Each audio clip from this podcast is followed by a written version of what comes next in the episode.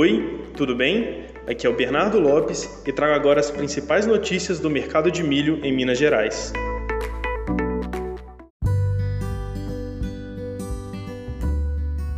Sejam bem-vindos a mais um reporte semanal do mercado de grãos mineiro. Desta vez traremos os principais destaques da terceira semana do mês de junho. O perfil do mercado mineiro pouco mudou em relação às últimas semanas. As negociações de milho, assim como da soja, seguem travadas, sem grandes volumes de venda reportados. Por outro lado, incluindo no marketplace Tarkin, as transações de sorgo surgiram como um ponto forte do mercado nos últimos sete dias. Além de estarmos em época de colheita, favorecendo a oferta do produto, o sorgo é uma alternativa interessante para muitos granjeiros e empresas de nutrição animal, sendo outro fator propulsor desse mercado.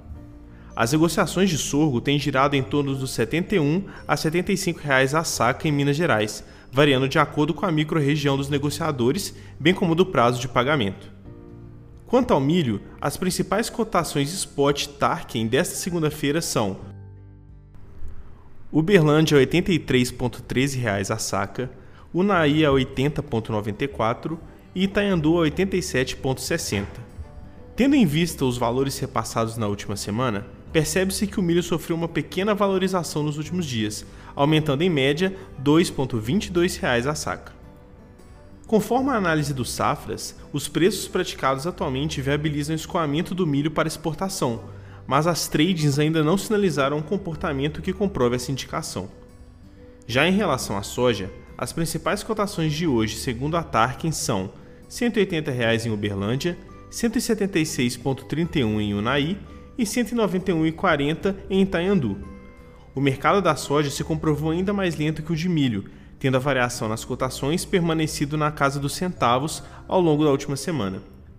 No marketplace da Tarkin, indicações esporádicas de compra dentro do estado de Minas Gerais apareceram, mas somente para atender demandas de outras regiões, como no Paraná. Quanto ao mercado futuro, é importante frisar que os preços de milho na bolsa brasileira seguem subindo. Isso se deve a uma possível redução da área plantada nos Estados Unidos. A Bolsa de Chicago fechou a semana com vencimentos em julho de 2022 cotados a 7,91 dólares. Para acompanhar essas movimentações, bem como a conversão dólar-real, é possível acessar o aplicativo da Tarkin, que em breve contará com cotações de milho futuro. Esse foi mais um giro dos últimos sete dias no mercado de grãos mineiro.